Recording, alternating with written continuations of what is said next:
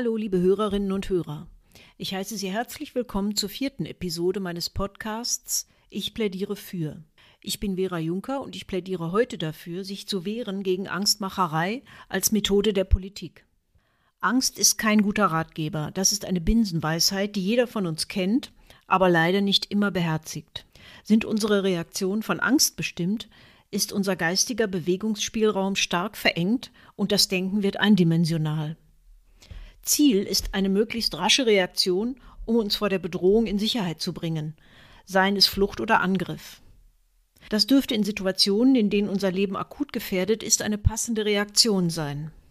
So dürfte der Moment, in dem uns um ein Uhr nachts auf der Potsdamer Straße in Berlin-Schöneberg ein Räuber ein Messer vorhält, um uns ungestört Schmuck und Geld abzunehmen, nicht der günstigste Augenblick sein, um alle in Betracht kommenden Möglichkeiten in Ruhe abzuwägen.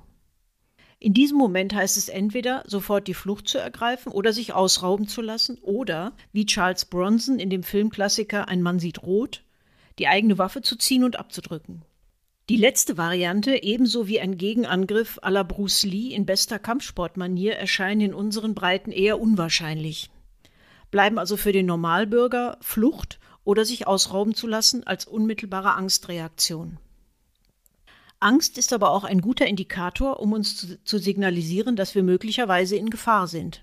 Ohne die Emotion der Angst hätte die Menschheit nicht überlebt, da der Mensch ja bekanntermaßen nicht zu den körperlich schnellsten oder stärksten Lebewesen gehört und darauf angewiesen ist, durch die angsterzeugenden biologischen Prozesse im Gehirn bei Gefahr vorgewarnt und reaktionsbereit zu werden, um reagieren zu können. Kommen wir nun zurück zur Politik. Meine These in Bezug auf die im Menschen angelegte Emotion der Angst lautet, Einerseits versucht ein Teil der politischen Protagonisten in den letzten Jahren verstärkt, bei den Menschen existenzielle Ängste zu erzeugen, um sie gefügig zu machen. Andererseits sind viele Politiker offenbar selbst ängstlich und versuchen diese Angst auf die Bürgerinnen und Bürger zu projizieren. Es stellt sich nun zunächst die Frage, ob die Deutschen vielleicht von Natur aus ein besonders ängstliches Volk sind, die Angst ihnen also als ein kollektiver Wesenszug zu eigen ist. Angesichts des allgemein bekannten Stereotyps der German Angst, also der typisch deutschen Zögerlichkeit, könnte man diese These bejahen. Das erscheint mir allerdings etwas vorschnell. Der Begriff der German Angst wird im Ausland benutzt, um negative Wesenszüge zusammenzufassen, die als typisch deutsch empfunden werden. Danach sind die Deutschen ewige Bedenkenträger, haben fast ständig Existenzangst und mögen keine Veränderungen. Diese Einschätzung ist zu einem gewissen Teil zutreffend, blendet aber die positiven Aspekte der deutschen Zögerlichkeit komplett aus. Es ist nämlich durchaus von Vorteil, nicht über jedes Stöckchen zu springen, das einem hingehalten wird, nicht jedem Trend zu folgen und in Ruhe über ein Problem nachzudenken. Produkte deutscher Unternehmen sind nicht zuletzt deshalb in aller Welt geschätzt, weil sie qualitativ hochwertig sind. Sie sind meist das Ergebnis jahrelangen Tüftelns und der Suche nach ständiger Verbesserung und größtmöglicher Zuverlässigkeit. Derartige Produkte entwickelt man nicht mal so eben. Sie sind das Ergebnis langen Nachdenkens über die beste Funktionalität. Ebenso hat auch ein ausgeprägtes Sicherheitsdenken positive Seiten. Man investiert risikobewusst und baut das eigene wirtschaftliche Fundament langfristig auf. Vielleicht ist die vorsichtige Grundhaltung vieler Deutscher auch ein Grund dafür, dass die deutsche Bevölkerung auf die schwere Finanzkrise 2008-2009 vergleichsweise ruhig reagierte. German Angst hin oder her. Fest steht wohl eines: Die meisten Deutschen sind von Natur aus eher vorsichtig, bedächtig und vorausschauend.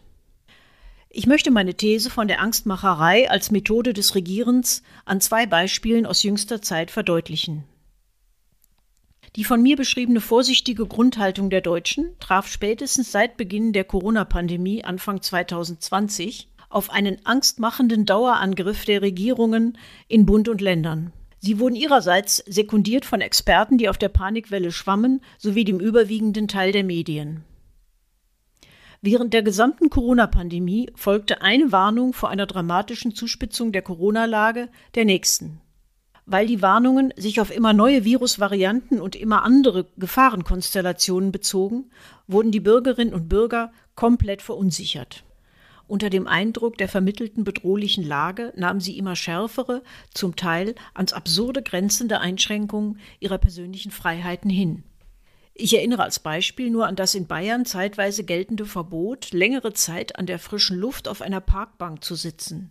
Und dann das ständige Feilschen darum, wie viele Zuschauer mit welchem Abstand wohl in ein Fußballstadion gehen dürften, um das Spiel ihres Lieblingsvereins zu verfolgen. In die gleiche Kategorie fallen die zeitweisen Einreiseverbote in Mecklenburg-Vorpommern. Ich bin sicher, dass jeder von Ihnen noch viele andere Beispiele dieser Art kennt. Ich bin auch der festen Überzeugung, dass der Umgang mit der Corona-Pandemie durch die verantwortlichen Politikerinnen und Politiker in Bund und Ländern bewusst auch dem Ziel diente, den Menschen Angst zu machen, damit sie sich an die sich ständig ändernden Beschränkungen ihrer grundgesetzlich verbrieften Freiheiten hielten. Bei einigen fiel die dauernde Angstmache der Politik, vermittelt durch die Medien, auf so fruchtbaren Boden, dass sie anschließend als eine Art selbsternannter Vollstrecker ihre Mitmenschen zur Einhaltung der Corona-Regeln anhielten. Diesen Typus der Übereifrigen gibt es ja in jeder Krise. Mindestens genauso problematisch wie die Angstmacherei vor der drohenden Apokalypse ist eine weitere Entwicklung, die nicht neu ist, aber zu Zeiten der Corona-Pandemie wieder erheblich an Stärke gewann. Ich spreche von der Festlegung auf nur eine wissenschaftliche Meinung, wie mit der Pandemie umzugehen sei, und die persönliche Verunglimpfung derer, die den eingeschlagenen Weg aufgrund ihrer wissenschaftlichen Meinung nicht für richtig halten. Bestenfalls wurden Wissenschaftler, die die herrschende Panikstimmung nicht teilten, ignoriert, jedenfalls aber aus dem öffentlichen medialen Diskurs weitgehend ausgeschlossen. Die Verbindung einer abweichenden wissenschaftlichen Meinung mit einem persönlichen Unwerturteil ist eine Todsünde sowohl im wissenschaftlichen als auch im politisch-gesellschaftlichen Diskurs. Der Umgang mit abweichenden Meinungen machte aber nicht bei den Medizinern Halt. Er erfasste nach und nach viele Gruppen bis hin zum sogenannten Normalbürger, der ausgegrenzt wurde, wenn er auf die großen Probleme hinwies, die durch die extensiven Beschränkungen für die Bürger in fast allen Lebensbereichen entstanden. Die Erzeugung von Angst auf Seiten der Bürger ist aber nur die eine Seite der Medaille. Eng mit ihr verbunden ist meines Erachtens die fehlende Souveränität der verantwortlichen Politiker in der Krisensituation. Es ist nachvollziehbar, dass man sich ganz zu Beginn der Pandemie noch orientieren musste und im ersten Zugriff an der einen oder anderen Stelle über das Ziel hinausschoss. Spätestens nach den ersten Wochen aber hätte ein Prozess des Nachdenkens über den richtigen Weg einsetzen müssen, und zwar ergebnisoffen und unter Einsatz sämtlichen Sachverstandes, der zu bekommen war. Das ist nicht passiert. Man sollte sich fragen, warum. Die Antwort liegt meines Erachtens auf der Hand. Die Entscheidung, welche Maßnahmen zur Eindämmung der Pandemie zu treffen waren, wären weitaus schwieriger geworden, wenn man auch andere Meinungen als die von Herrn Professor Drosten und Co. hätte einbeziehen müssen.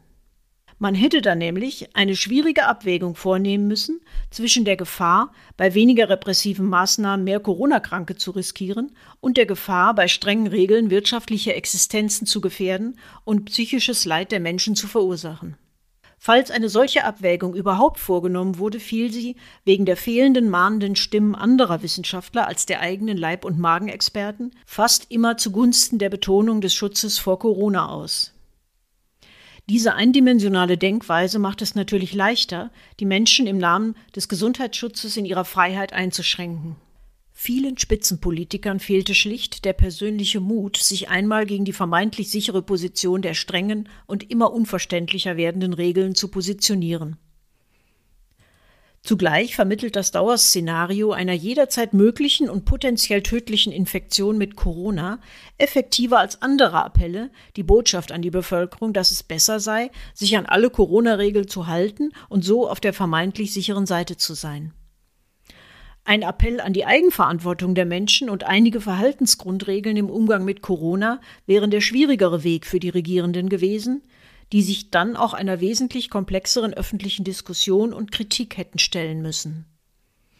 Das ist nicht jedermanns Sache, zumal die Möglichkeiten, die Menschen zu kontrollieren, deutlich kleiner gewesen wären. Zusammenfassend ist festzustellen, dass das Regieren mit Angst während der Corona-Pandemie eine für mich bis dahin schwer vorstellbare Blütezeit hatte. Beunruhigt haben mich insbesondere die Geschwindigkeit und Eilfertigkeit, mit der die Politik meinte, sich über unsere grundgesetzlich verbrieften Freiheiten hinwegsetzen zu dürfen, seien es die informationelle Selbstbestimmung und das Recht auf körperliche Unversehrtheit aus Artikel 2, die Meinungsfreiheit aus Artikel 5 oder das Recht auf Freizügigkeit aus Artikel 11 Grundgesetz. Ein zweites Beispiel des Regierens mit Angst in letzter Zeit ist der Umgang der Bundesregierung mit der Energiekrise, die sich insbesondere durch den Beginn des Krieges in der Ukraine und die daraus folgende Beendigung der Lieferung von Erdgas aus Russland verschärfte. Monatelang geisterten unklare und unverständliche Erklärungen des Bundeswirtschaftsministers Habeck durch die Medien, wie man der schwierigen Lage entgegenzutreten gedenkt. Während der im Februar 2022 frisch ernannte neue Präsident der Bundesnetzagentur Klaus Müller unablässig warnte vor möglichen Gasmangellagen und regionalen Stromausfällen, später dann korrigiert in das zeitweise Abschalten der Netze, versuchte der Bundeswirtschaftsminister einigermaßen hilf- und kenntnislos der Bevölkerung zu erklären, wie die Energieknappheit bekämpft werden soll, bei gleichzeitiger Ablehnung sämtlicher Auswege aus der Krise, die gegen die grüne Ideologie verstoßen. Die größte Sorge der Deutschen im Jahre 2022 war laut der jährlichen Studie der R&V-Versicherung mit 67 Prozent die Angst vor steigenden Lebenshaltungskosten, also einem Verlust des Wohlstandes. Die Sorge ist angesichts der stark gestiegenen Inflationsrate nicht unbegründet. Selbst unter Berücksichtigung des temporären Energiepreisdeckels schwanken die Prognosen für die Inflationsrate 2023 von 5,1 Prozent bis 8,8 Prozent. Das ist beunruhigend für die Bürger und die Wirtschaft. In diese Lage hinein weigert sich die Bundesregierung, Gegenmaßnahmen gegen die Energiekrise zu unternehmen, die man längst hätte in Angriff nehmen können, um den Fehler der Abhängigkeit von russischem Gas zu bekämpfen. Dazu gehören ein Weiterbetrieb der drei letzten Kernkraftwerke, die Ankurbelung des Abbaus von heimischem Schiefergas sowie die Abscheidung des bei der Kohlestromerzeugung anfallenden CO2 mittels CCS-Technik und Verpressung des CO2 in tiefe Gesteinsschichten unter dem Meeresboden. Hinzu kämen Investitionen in die Entwicklung von neuen Kernreaktortypen, wie zum Beispiel dem Dual-Fluid-Reaktor. Mit dem irrationalen Umgang mit der Energiekrise ist die Verunsicherung von Bürgern und Wirtschaft aber noch nicht beendet. Ihre angespannte Gemütslage wird noch einmal belastet mit der aktuellen Ankündigung des Wirtschaftsministers, bereits ab Beginn des kommenden Jahres den Einbau von neuen Gas- und Ölheizungen zu verbieten.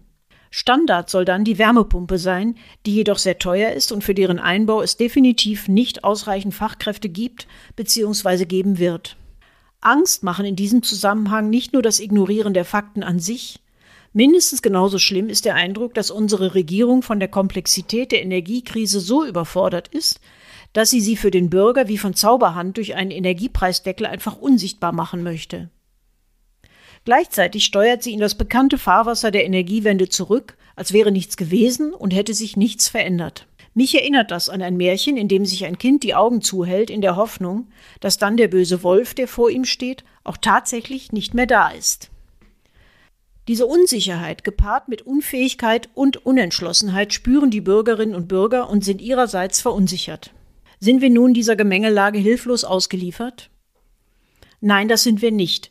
Ähnlich wie bei den Profis von Polizei oder Militär, die darauf geschult werden, in schwierigen und gefährlichen Situationen nicht dem erstbesten Angstreflex nachzugeben, sondern einen bestimmten festgelegten Ablauf einzuhalten, können auch wir trainieren, uns nicht sofort resignativ in jede Situation zu fügen, der wir ausgesetzt werden.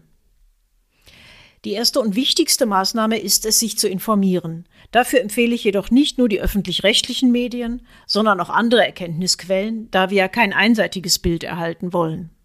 Fühlen wir uns ausreichend informiert, wenden wir uns an diejenigen, die unsere Interessen vertreten sollten, also an unsere Abgeordneten in Bund und Ländern. Dabei ist eine gewisse Hartnäckigkeit erforderlich. Gut ist es auch, wenn sich Gleichgesinnte finden, die ebenfalls ihre Abgeordneten kontaktieren. Parallel dazu ist es sicher hilfreich, die Öffentlichkeit zu suchen, vorzugsweise über Social-Media-Kanäle. Sie merken schon, von nichts kommt nichts. Allerdings befinden wir uns meines Erachtens in einer derart schwierigen Situation, dass es sich lohnt, den inneren Schweinehund zu überwinden und etwas Zeit für das politische Engagement aufzubringen.